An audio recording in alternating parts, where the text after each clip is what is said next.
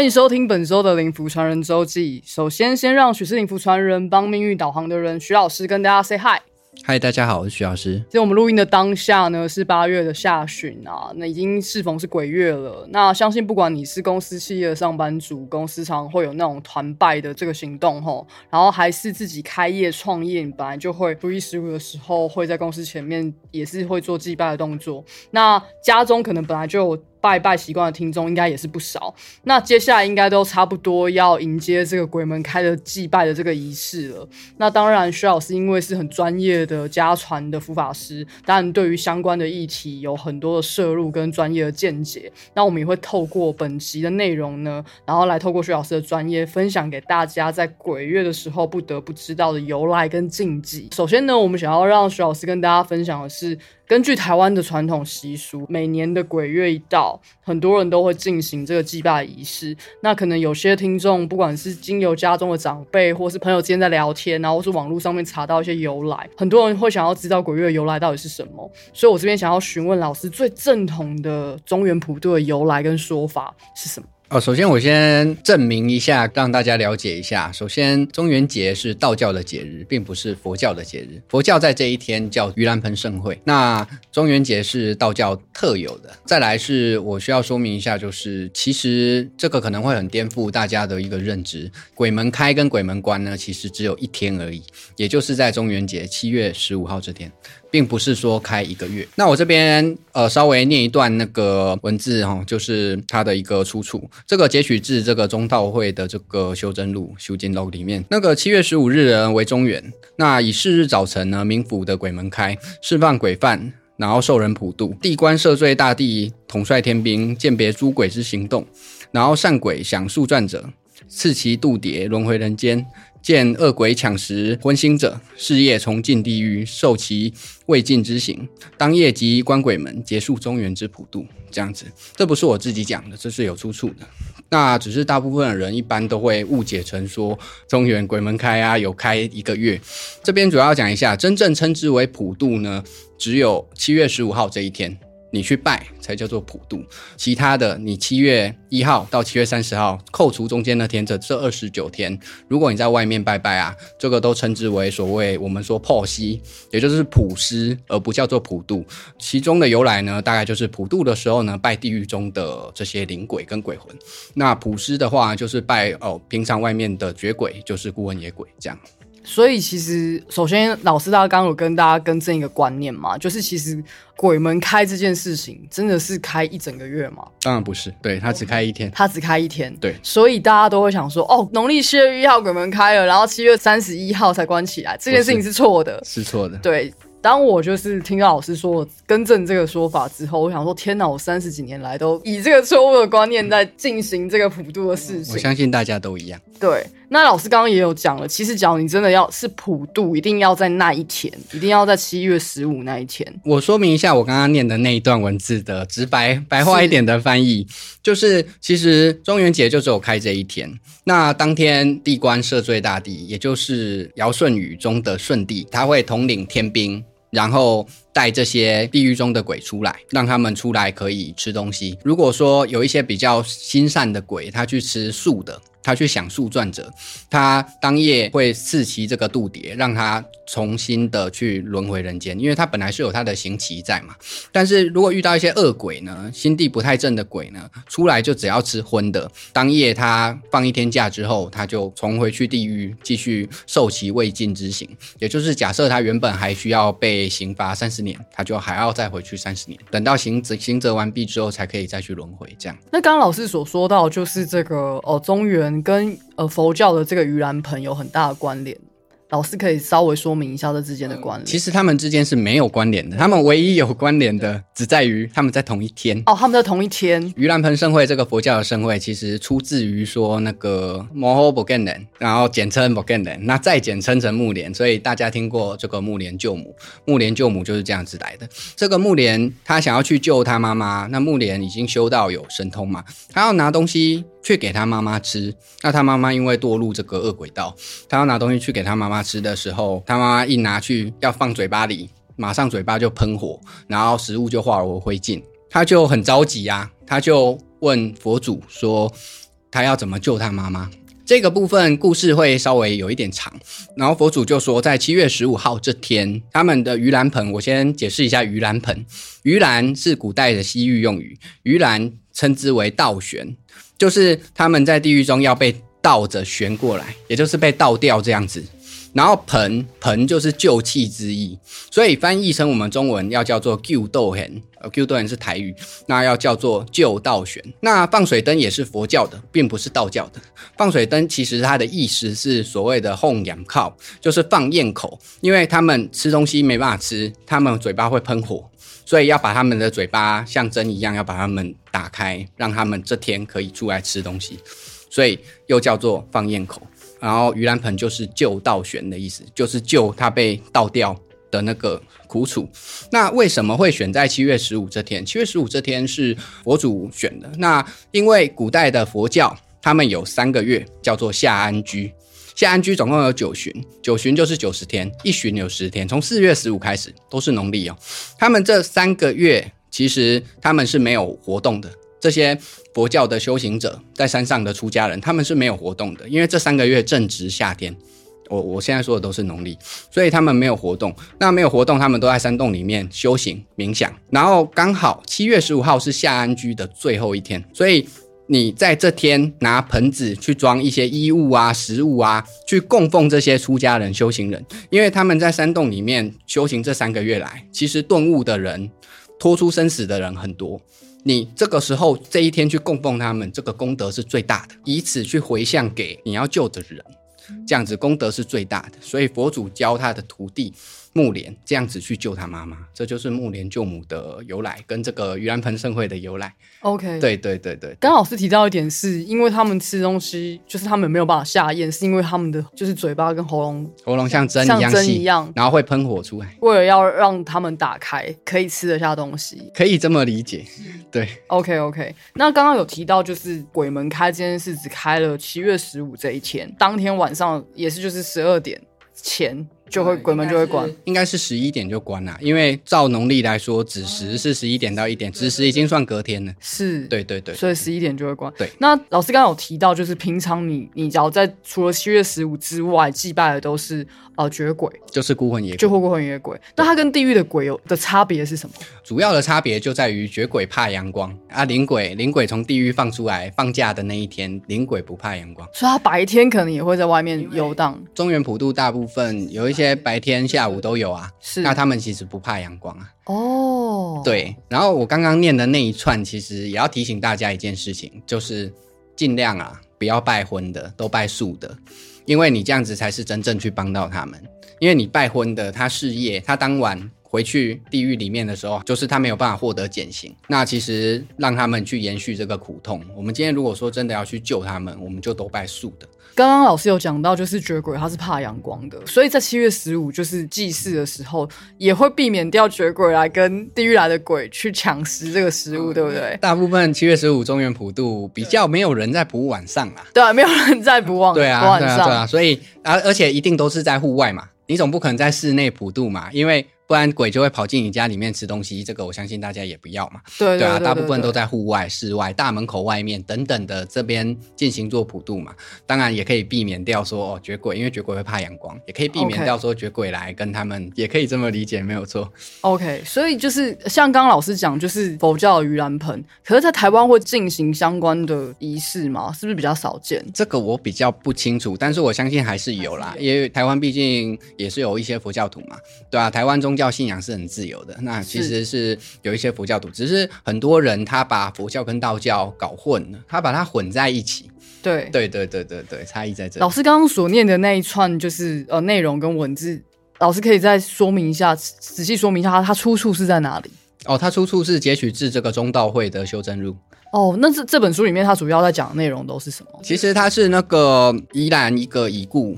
创立中道会的一个李瑞烈李老师，他所讲的一些道理，或者是他去问他师傅这个吕洞宾，然后所传下来的一些东西。当然，现在他已经成仙成佛去了。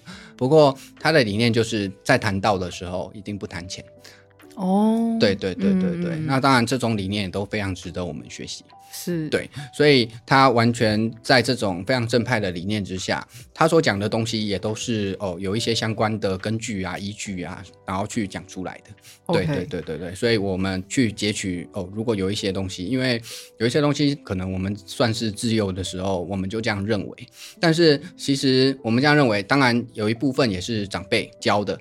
其实我们今天真的要去查，网络上要去查出处。大致上也只能查到这边有出处而已，其他的地方都会告诉你们说鬼门会开一个月。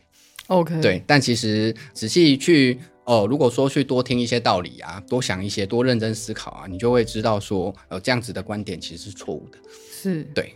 OK，那老师刚刚有说到，就是盂兰盆节是来自于木莲救母，然后佛祖以教木莲要怎么救妈妈，然后那之后其实也会有相关的信徒也都这么跟着这么做嘛，主要在于说表孝道之意、啊。表孝道之意。对，然后如果说自己的已故的长辈啊，在地狱受苦啊，你可以用这样子的方式，OK，然后去救自己已故的亲人。如果在地狱受苦的话，所以他其实比较针对于就是亲戚或是亲人长辈。其实这也是一部分啊，但他们主要供奉的人基本上都是修道的人、修行的人。在佛教里面，这些出家的这些出家人，嗯嗯嗯他们主要是供奉这些人这样子。嗯，回到就是中原普渡，我们普渡的是从地狱来的鬼。那至于人们做这件事情的意义，老师的观看法跟观点是什么？为什么人们就是要做这样子中原普渡的祭祀跟祭拜？因为他他其实也不是我们的亲戚或家人，为什么会有这样子的祭祀祭拜的发生？这样子说吧，其实某种程度来说，真正修道人一定是心为众生。嗯，而不是只是单纯为自己。当然可以利人利己是最好的。嗯，那今天你要去想说，哎，这个地狱中的鬼，他们被关在里面受刑，各式各样的大小地狱，他们在里面受刑受刑法，其实他们是非常可怜的。但是当然，某种程度来说，大部分人也知道，其实他们会去受那些刑，他们当然是罪有应得。但是其实，如果你今天假设啦，有这个机会，或者是有些人有去游过地狱，或是看过一些跟地狱有有人去游过地狱的一些书籍，你就会知道说，里面那个其实是非常残忍、非常痛苦的。那我们今天能不能救他们出来？让他们可以重新转世做人，让他们有一个重新做人可以修行的机会，不要再去受地狱之苦，不要再继续六道轮回这样子。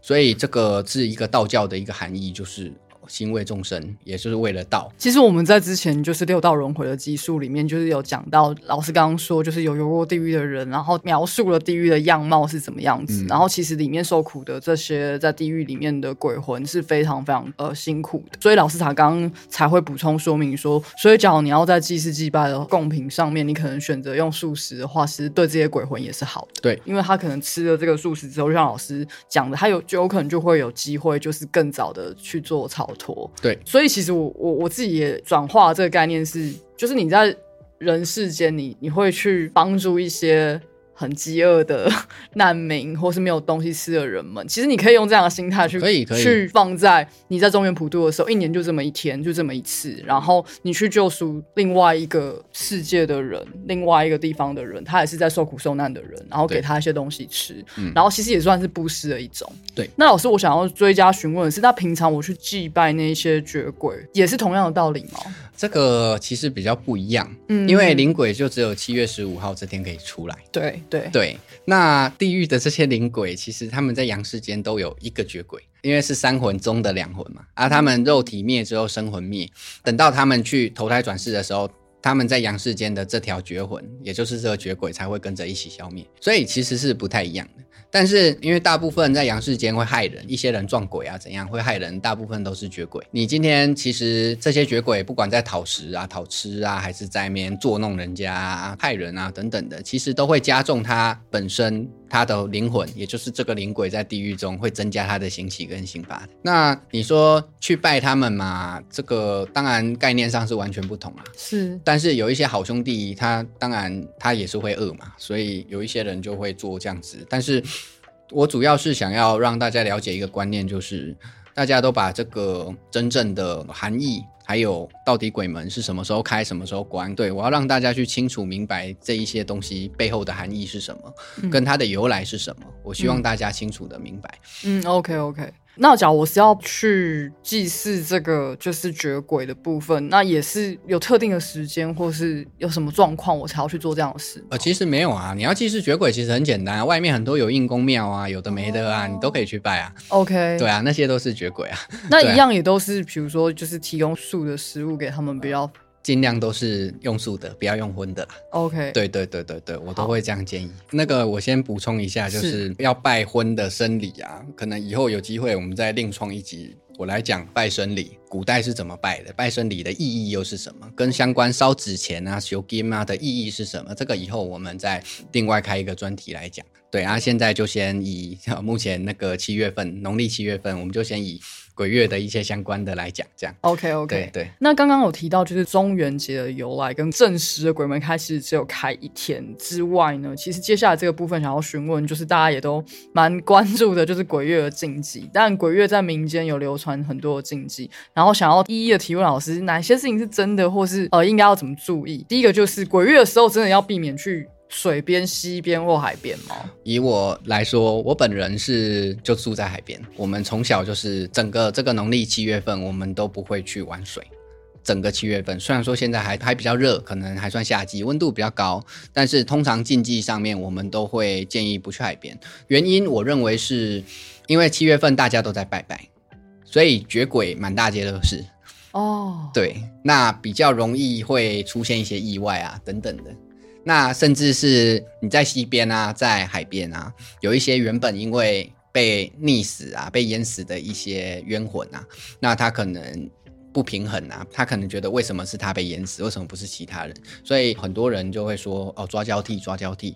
那这个时候刚好他们是很活跃的时候，所以我觉得大家就更要小心。我个人认为原理是这样啊，那当然其他听众还是观众有其他的想法，也欢迎批评指教。这样所以也是说，可能西边、水边、海边比较多，可能过去有发生过事故，所以那边可能就是鬼魂会比较多。呃，难免都一定会有啊。是，所以其实也证实一件事情是，我们以前都会觉得整个七月都是鬼门开，可能会有出了事故是地狱来的鬼。可是老师现在证实了，其实只有开七月十五对这一天，所以其他在这个鬼月其他时间，可能你会遇到一些灵异事件，它是平时就有存在在这个世界上面的绝鬼。当然，当然，对，不是那些地狱来的鬼。对 所以这边其实也要跟听众说明一下这个差异在这里，大家不要混淆这两种不同的鬼。然后再来就是，老实说不要去海边的原因，也是因为刚刚有讲到嘛，在整个月，因为大家不是只有挑七月十五那一天祭拜，对，每天都有人拜每。天都有人拜，所以他就会觉得哇，这个时候很多东西可以吃。对他，他他觉得哎。是不是我这时候很活跃，然后大家都在祭拜，我就可以出来活动活动一下？你有可能，所以遇到他的机会就会高。当然，反而好像是因为人的祭祀而造成了这个鬼的活跃，呃我可以这样讲吗？呃，可以，可以，也可以这么理解，对。对对对，OK。所以那除了那个水有可能会有抓交替在水边这件事情之外，那是不是也会跟你自己的八字轻重有相关？遇到这些鬼魂，呃，我比较不以命理上去解释这个问题，我们以人的时运上面去解释这个问题。是当你现在时运比较低的时候，鬼容易近你身，你自然而然就比较容易。如果你时运比较低，你又故意去那些有可能会发生危险的地方，有时候我应该说自作孽，自作孽不可活。但是其实我当然希望大家都平安无事。其实你今天不要去，你同时也在帮助这些有怨恨的鬼，他不要再作恶，他在作恶增加他的刑罚跟刑期，嗯会导致他更晚再去投胎转世做人。除了水边、溪边、海边、水边之外，还有没有一些地方就是也是阴气比较重的？呃，基本上就是山上啊、夜路啊等等的啊，这些一定本来阴气就会比较重嘛。或是闲置很久的老房子，对不对？闲置很久的老房子，通常一般我们的认知里面是很很有可能原本就有东西进去住在里面，就是会有一些鬼住在里面啦。所以也是跟有没有阳气流动有很大的关系。当然当然当然就是假如没有人进驻的话，里面就会缺乏很多阳气，所以他们就容易聚众在里面。对，因为人属阳，鬼属阴嘛。OK OK，对。那另外，当然网络上或者你从小到大，就是长辈啊，就是民间也会流传很多鬼月的禁忌。我身边的朋友也很想要知道是不是真的，也想要请老师就是大概帮我们解答一下。例如说，鬼月晚上真的不能晒衣服吗？吗？现在很多人都晚上晒衣服啊。对，因为我吃基本，因为你下班回到家你才能晒衣服。对啊，现在大部分人都有工作嘛，对又不是像以前古代通常都男主外女主内嘛是。然后古代洗衣服都一定要去溪边河边啊，就是早上洗。对啊，你不可能晚上去溪边河边洗衣服、嗯啊。现在都用洗衣机了，那大部分人因为生活习惯的改变嘛，对对我觉得这个是不影响，没有所谓的。，OK。对那晚上是不能吹口哨。晚上不能吹口哨，其实自古以来我们就会认为是这样子啦。对，但是我觉得这个主要会用在说你在走夜路的时候，有些人会吹口哨壮胆。讲坦白话啦，我觉得这也跟人的时运有关联。那你时运正好，阳气够盛的话，你不管怎么样，鬼都靠近不了你啊。但是你不要去做一些挑衅鬼的行为。怎么样的行为会挑衅鬼？比如说有一些拿男生来说好，女生其实也会啦，就去一些夜路或一些山路的时候啊，找不到厕所，你说随地便溺，对，嗯就去呃路边小便方嘛，便一下。啊，方便一下。其实你们要讲，比如说呃，我要尿尿啊，就是麻烦你们借过一下，你要讲。因为可能刚好就有一个鬼在那里，然后你就直接尿在他头上啊！你现在阳气够盛呢，但是他一定会怨恨你啊，他就一直跟着你。他跟到你哦时运变差的时候，他在弄你。不知道大家有没有听过一些故事？比如说男生呢去路边乱乱小便，这个不一定是鬼月哦，平常也都一样哦。然后回去那边就肿起来，嗯对，那其实都是有这样子的相关的故事在。这样，嗯，OK。那鬼月晚上是不是不能乱拍别人的肩膀，或是乱叫别人的名字？叫名字啊，不然不不叫人家名字，要叫人家什么？是说，比如说走在一些比如说海边或者比较阴的地方，有一个流传是说，只要你叫他的名字之后，鬼就会知道你的名字了。但这有差别吗？我想要知道。首先呢，你去一些夜路或是去一些阴暗的地方，你要么是自己去，要么是结伴同行。对你不太可能自己去那边又突然遇到另外一个自己去的朋友，然后他突然远远的看到你，然后又然后就其实不太可能。逻辑上的问题。对，其实不太可能遇到这样的事情。那你说知道名字，知知道名字根本就没有影响啊。OK，那拍别人肩膀，拍别人肩膀，一般大部分以华人来说，本来就都比较忌讳一点。对，因为是不是有说什么肩膀上有有三把火还是什么的说法？这个我觉得每个人的想法，因为有一些人他很忌讳这个，但有一些人他认为无所谓。如果以我的观点，我并不认为说因为拍肩膀会引来鬼，但是我认为说这个是一个不礼貌的行为。除非你们今天真的好兄弟，感情很好，勾肩搭背，那对啊。但是勾肩搭背通常也不会拍嘛，就直接勾嘛。嗯去拍人家肩膀其实是不太礼貌的嗯的一个行为，我个人是这样子认为。嗯，OK，这延伸到就是因为拍肩膀或拍背会出现这个禁忌的时候，也是打麻将的时候。但很多人说拍背他就会很背，这件事情也是真的吗？哦，我先讲拍背这个好了，拍背其实最主要是，如果真的会有影响的话，最主要是你害那个人吓到，哦，他吓到他可能稍微一破，稍微离体，然后还没有完全回来的时候，他就吓到，他脸色发白，对，那这个时候就会导致他当下时运变低。然后再来说到麻将，麻将会拍背，麻将的禁忌其实很多，麻将其实是一门玄学。那甚至麻将的圈风，这个东南西北圈风里面，听说里面有住着北风神。当然，麻将的话又是一个气流的转动。那又有人说啊，麻将可能有麻将鬼之类的等等的。那这个其实有各式各样的说法啊。那大家其实当然啦，小赌怡情啊，但是我其实不太建议赌博。我以前也是会打啦，对，那只是因为我觉得麻将是一门很有趣的一门玄学，它真的是玄学。它在玄学上面，我们自然就有呃相对应的兴趣或是义务，我们就要去了解它。我们在了解这门玄学的时候，其实呃你会发现说，不是你的状况可以套用在另外一个人身上，因为有可能他今天被拍完，他就开始变得很旺；有可能他今天被拍完，他就开始变得很背。那这个就要依每个人的状况而定了。那有时候过年啊、过年过节啊，家人之间打打卫生麻将啊，其实就是依自己的状况去调整。比如说你今天做了这件事情，你就会比较顺，那你就去这样做；那你今天做了这件事情就会不顺，那你就不要这样做。嗯，对。回到刚刚那个鬼门开跟鬼门关的问题，就是，但假如鬼门关的时候，这些鬼他没有回去会怎么样？那个舜帝就是赦罪大帝，他会派天兵天将押送这些鬼出来啊。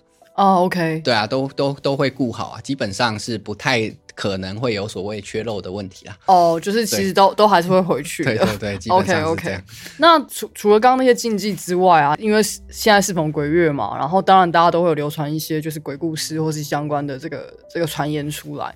那最近其实，在论坛上面，PTT 的论坛上面有一个话题非常火红。那我刚刚也有在录音前跟老师稍微聊了一下，我们觉得可以追加这个问题的讨论。哦，我在这个 P E 上面看到有一篇已经被推爆的 一篇故事啊。那我们暂且先不论它是真是假，它主要是在讲一间公司里面出现了一个会下猫咒的女员工。详细的故事内容大家可以去上 P E 看，因为它已已经被推爆，所以大家只要。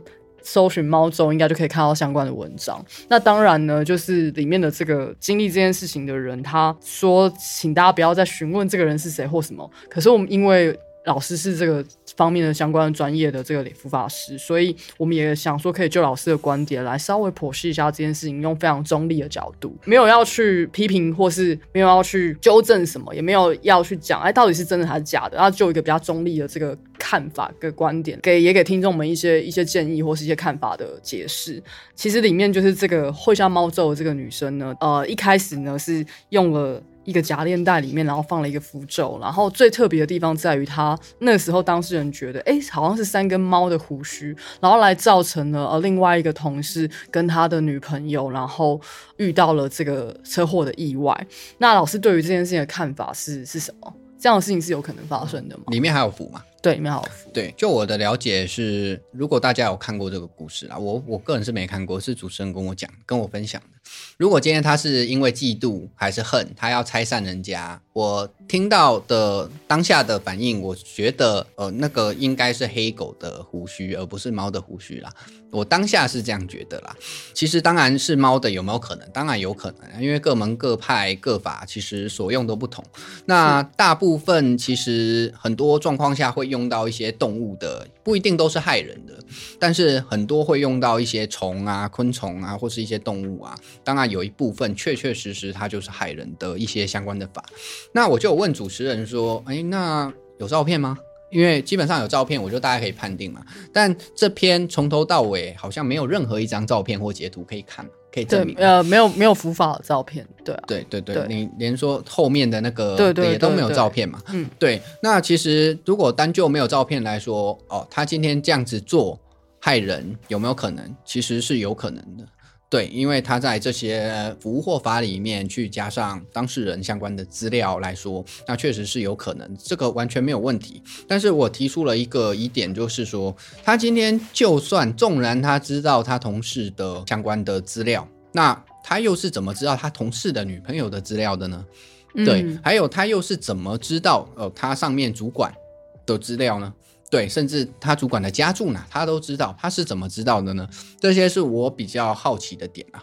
那当然，呃，看有没有知情人士可以帮我解答，我我才可以更完整的去分析这整件事情的脉络。这样是是。对，呃，我想请问老师，就是因为在鬼月有很多不寻常的事情发生。那假如真的你害怕自己被下了符咒，然后或是被别人所害，也有办法请老师寻求老师的服务来帮忙判定或是解开别人的符法吗？呃，可以啊。所以其实只要把可能你觉得好像你遇到了什么事情，然后有人留一些奇奇怪怪的东西在你的你家或什么，你可以拿来给老师做鉴定。呃，主要还是你当事人来，我直接帮你看证最准。哦，看证最准。对，我直接帮你看证。他被中了什么符法，也是可以经由看证来看出来。不是说今天你拿了那个符，我们就可以判断说呃，这个一定他有害到你。OK，对，因为这个其实不一定，因为有一些同样的观众或者是听众来说，你们也可以在网络上去找到一些符的照片，你们也可以照着画，对啊。但是其实实实际中蕴含着很多美美嘎嘎，这个大家不知道。那画的符，那可能不仅没效，还会招来厄运或招来鬼。那当然，主要就是我们今天看符，可以先做一一个第一个的判断，就是这个符属于哪一类的符法。是对，那是好的还是坏的？我们可以先做判断。那再来是当事人，我们经由直接去帮当事人做相关的看证的动作，去判断说，哎，他是否有所谓的瑕书瑕兵在这个当事人身上？嗯，对，邪书邪兵，也就是今天是否是人为吊诡来的，这个叫瑕书跟瑕兵。对，我们会去做相关的判断，这样。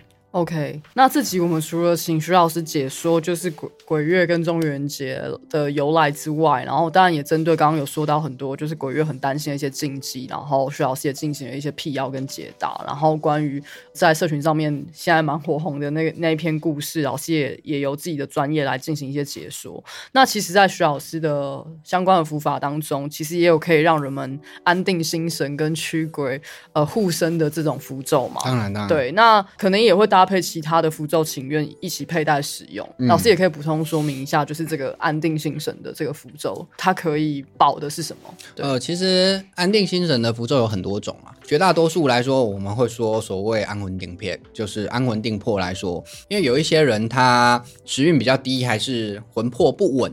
魂魄不稳，就是可能稍稍离体而没有聚拢过来的这个状态下，我们今天要安他的三魂七魄，就是把它聚拢在一起。然后进而去提高它的能量。同样的护身的这个概念，就是说，哦，假设看是啥哪一类的护身符，其实分成很多种啊。比如说欧瑞壶好了，今天我们就是恰欧瑞大将军，然后去保护你周遭，也就是等同于大家要理解的话，就是去护住你的这个气磁场，保护你的周遭，避免外灵外邪所入侵。然后跟你去走夜路啊，一些相关的啊，其实你都不用再担心，他们都。不能再靠近你，但是如果今天是邪，也就是今天是有人为的话，那就不一定，因为要看他放来的东西是高是低，然后再来还有其次还有一个特别要注意的状况，今天带了护身符，护身符像是一个预防的概念，嗯，对，但是它比较不偏治疗的概念，所以也就是说，你今天如果身上本来就有鬼跟着，或本来就有鬼附体的话，这个没有办法用护身符去解决的，那个要另外用其他的符法去做治疗。懂对对对，大致上让各位有一个了解，这样。OK，所以其实也不是说在鬼月才特别要请这种平安的保平安的符咒来佩戴，其实平时佩戴这种符咒也有预，刚刚老师说有预防的效果啊，预防的功用。那对，那虽然现在适逢鬼月呢，呃，当然不要去刻意触碰一些禁忌啊，因为但俗话说的也很好，就是平时不做亏心事，半夜不怕鬼敲门。老师同意这句话的说同意，完全同意。对，还有重点是不要去挑衅他们。OK，你不要乱讲话。所以不要乱乱讲话是真的。比如说你去了一些海边或者比较阴的地方，然后你说哦我不相信有鬼啊什么什么的，这真的有时候遇到是听人家讲啦，是听听人家分享，有一些他们说他们周遭有些朋友非常铁铁齿，非常的铁齿，铁齿到不行。我就说你真的这么铁齿，你叫他去三更半夜子时的时候去蒙阿波，然后去喊有本事全部都来跟着我啊，叫他刚叫他去那边大喊三声，看他敢不敢。其实你只要这样想，不管对人或对鬼都是一样。对，要尊重，就是你要礼貌。对啊，因为它也是一个一个能量，一个一个形体在存在于这个世上。它就是人去变的，它就是人去变的。所以你对人不会去挑衅，但你对鬼也不会去挑衅。没有错。所以其实是一样的道理。那当然就是。普渡祭拜啊，就是善行的一种，所以其实日常中啊，其实不管是刚刚有提到嘛，其实就是跟你帮助身边需要帮助的人的概念一样，所以其实也不是说我等到七月十五这一天，然后我再去很澎湃的，然后去祭拜这个地狱来的鬼魂，而是你在平常日常生活中，你就可以帮助一些身边可能需要帮助的人，嗯，多做一些善行，嗯，因为阳世间其实也有很多穷困的民众需要大家的帮助，当然，对，然后大家也可以就是借此累积在自己。在事实的一些福报跟善行。对，那最后很感谢大家的收听，在鬼月我们分享了这样子的内容给大家，然后也希望大家可以把这个正确的观念，不管是就是鬼门开只有开一天，还是你祭拜的时候、祭祀的时候，是不是可以尽量的用素食来去做祭祭拜的动作？那可以把这样子的正确的观念宣导给大家。OK，那假如你喜欢今天这集的节目的话，欢迎大家留言跟分享，也希望可以给我们五星好评，或是到我们的 I 区许是灵服床的人，帮命运导航的人跟我们互动。交流，那我们下次再见，拜拜。好，同样补充一下，敬鬼神而远之，那大家不要去挑衅，要记得有礼貌，这样子。对对，那大祝大家平安，那谢谢大家，下次再见。OK，拜拜。